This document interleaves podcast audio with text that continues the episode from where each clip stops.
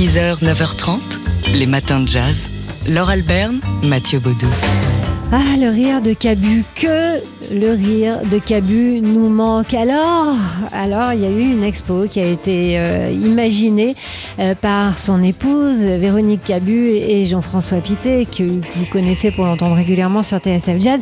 Euh, une expo proposée à l'Hôtel de Ville de Paris qui nous plonge dans les archives de Cabu, ses dessins et ses photos aussi. Cette expo, bah, comme toutes les expos, a été mise en suspens, mais en attendant la réouverture de la salle, on peut la visiter en virtuel. Très belle exposition virtuelle, comme si vous y étiez. hein. Vous arrivez dans le hall d'entrée, vous tombez nez à nez avec le, le bureau, le véritable bureau de Le gros bazar du bureau de Cabu. Euh, on voit plus le meuble hein, d'ailleurs, il est complètement euh, recouvert de papier, de sacs plastiques, de journaux, avec la photo grandeur nature de, de Cabu derrière, ce sourire et cet œil toujours malicieux. Il y a son rire qu'on entend partout dans l'exposition. Et puis vous visitez donc les salles et vous découvrez ces 350 œuvres euh, classées par, par thème. hein. Il y a les personnages de Cabu, le grand Duduche, euh, le beauf, Dorothée évidemment. Ses présidents, il en a croqué des présidents, Cabu, François Mitterrand, Jacques Chirac ou encore Nicolas Sarkozy. Puis vous voyez aussi quelques objets qui lui ont appartenu et notamment la, la seule voiture qu'il pouvait supporter, qu'il aimait, sa trèfle, sa Citroën, qu'il essayait de conduire quand elle voulait bien démarrer. Mais oui, parce qu'il était euh, antimilitariste et euh, écologiste forcené, donc les voitures, c'était pas pour lui, sauf celle-ci.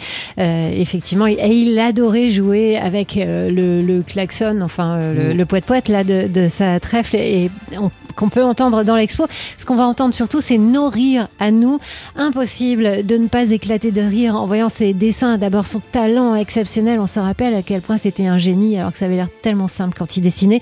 Et ce qui est formidable, c'est que comme c'est son épouse qui a imaginé cette expo, euh, eh bien, on a accès à des milliers de dessins qu'on n'avait jamais vus, ou en tout cas qu'on avait oubliés, y compris des dessins de, de sa première jeunesse, et puis des photos aussi qui nous rappellent combien cet homme était joyeux. Des dessins sur le jazz aussi évidemment. Et puis il y a aussi la méthode à Cabu euh, pour apprendre à dessiner, tenter de dessiner comme lui. Donc vous allez sur le site euh, de, de la mairie de Paris, paris.fr, le rire de Cabu, et vous allez tomber sur cette exposition, cette visite virtuelle guidée par Jean-François Pité.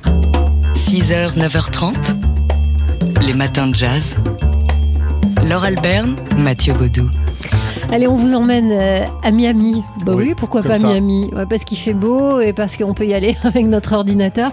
Euh, Miami, dont le musée d'art contemporain, le MoCA, propose euh, des visites virtuelles. Et la prochaine, c'est dimanche. C'est pour ça qu'on vous en parle aujourd'hui, puisqu'on parle d'art le matin, le jeudi dans les matins de jazz. Visite virtuelle d'une exposition consacrée euh, à l'art haïtien, Life and Spirituality in Haitian Art. Une visite euh, guidée et commentée par la commissaire de l'exposition. Donc c'est toujours, c'est toujours un privilège et extrêmement instructif de visiter une telle exposition avec les explications. On peut euh, donc euh, découvrir cet art haïtien marqué par euh, bah, le syncrétisme haïtien, cette spiritualité afro-caribéenne marquée par le symbolisme religieux et particulièrement par, le vaudou. Sur le site du MoCA, vous pouvez voir quelques exemples de peintures assez naïves. C'est très joli, très lumineux, très coloré. Ce sont des, des artistes comme euh, Hector Hippolyte, Philomé. Aubin, Jean, Jean Enguerrand-Gourgue ou encore euh, Gérard Valsin. Si ces noms vous disent quelque chose, vous allez être intéressé. S'ils ne vous disent encore rien, euh, allez, allez voir sur le site et, vous allez tout de suite comprendre euh, l'intérêt euh, donc de se faire expliquer l'art haïtien par la, la commissaire de cette expo. C'est une expo euh, qui est une sélection dans, dans une collection privée du couple Redman. Elle est à voir euh, au musée jusqu'au 14 mars et donc dimanche, ce dimanche et aussi le dimanche suivant en visite virtuelle. Attention, il faut s'inscrire. hein. Vous allez sur le site euh, Moca du Moca et euh, vous allez voir toutes les indications. Le Moca où va se dérouler la semaine prochaine euh, la traditionnelle euh, Art Week de Miami, la semaine de l'art. Les matins de jazz. De l'œil à l'oreille.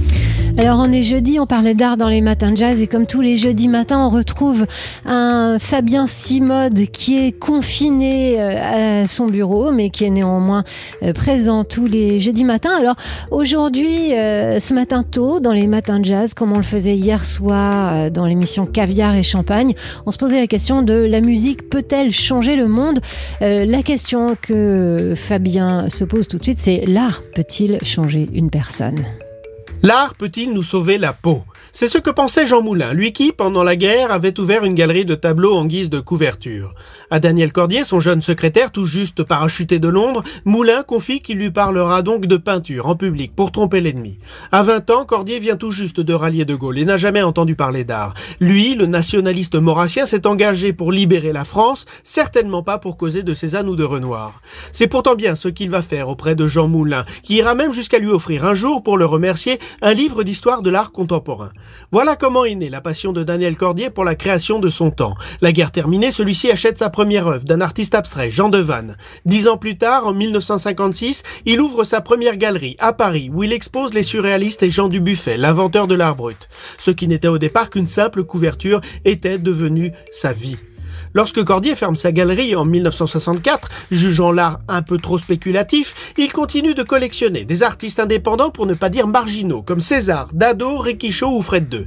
Une merveilleuse collection dont il fera en partie don à l'État français à trois reprises entre 1973 et 2015, enrichissant ainsi le fonds du Centre Pompidou de plus de 1000 œuvres. Alors l'art peut-il nous sauver la vie? Il n'aura pas sauvé celle de Jean Moulin, arrêté puis torturé à mort par la Gestapo en 1943. Mais il aura définitivement changé celle de son secrétaire, Daniel Cordier, compagnon de la Libération devenu grand amateur et collectionneur d'art. Daniel Cordier a rejoint son patron vendredi 20 novembre dernier. Il avait 100 ans.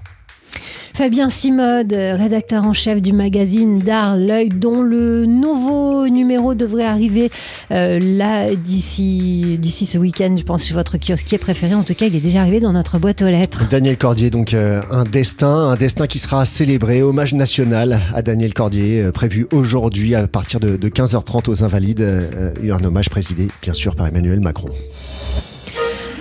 Le jury du prix Goncourt avait pris la décision de repousser euh, son, verdict euh, jusqu'à l'ouverture euh, des librairies par solidarité avec les libraires. Maintenant que l'ouverture est annoncée à ce week-end, on peut vous parler bah, d'un livre qui est l'un des favoris pour le prochain prix Goncourt. Les Impatientes, en l'occurrence, un récit vibrant sur fond de, mariage forcé et de polygamie au cœur du Sahel. C'est Jaili Amadou Amal qui a signé l'une des belles surprises donc de cette rentrée littéraire. On l'écoute. Là, c'est un sujet universel. Moi, j'ai choisi évidemment de raconter une histoire qui se passe dans une famille musulmane à l'extrême nord du Cameroun cette histoire-là, elle aurait très bien pu se passer dans une famille chrétienne au Sénégal. Donc, euh, toutes ces histoires, et je l'ai dit au début du roman, c'est inspiré des faits réels. C'est valable et ça se passe dans toute la zone du Sahel, aussi bien chez les musulmans que chez les chrétiens, aussi bien chez les Peuls que chez les Wolofs ou les Bambara. Toutes les femmes vont se reconnaître là-dedans. Les Impatientes, donc de Jaili Amadou Amal, paru aux éditions Emmanuel Colas, un récit qui fait partie donc des quatre romans sélectionnés pour le prix Goncourt, verdict lundi prochain. Oui, parmi les quatre romans, il y a également L'Anomalie d'Hervé Letellier, dont on vous a parlé euh, aussi à TSF Jazz. On a quand même deux favoris euh, sur ces quatre sélectionnés à suivre.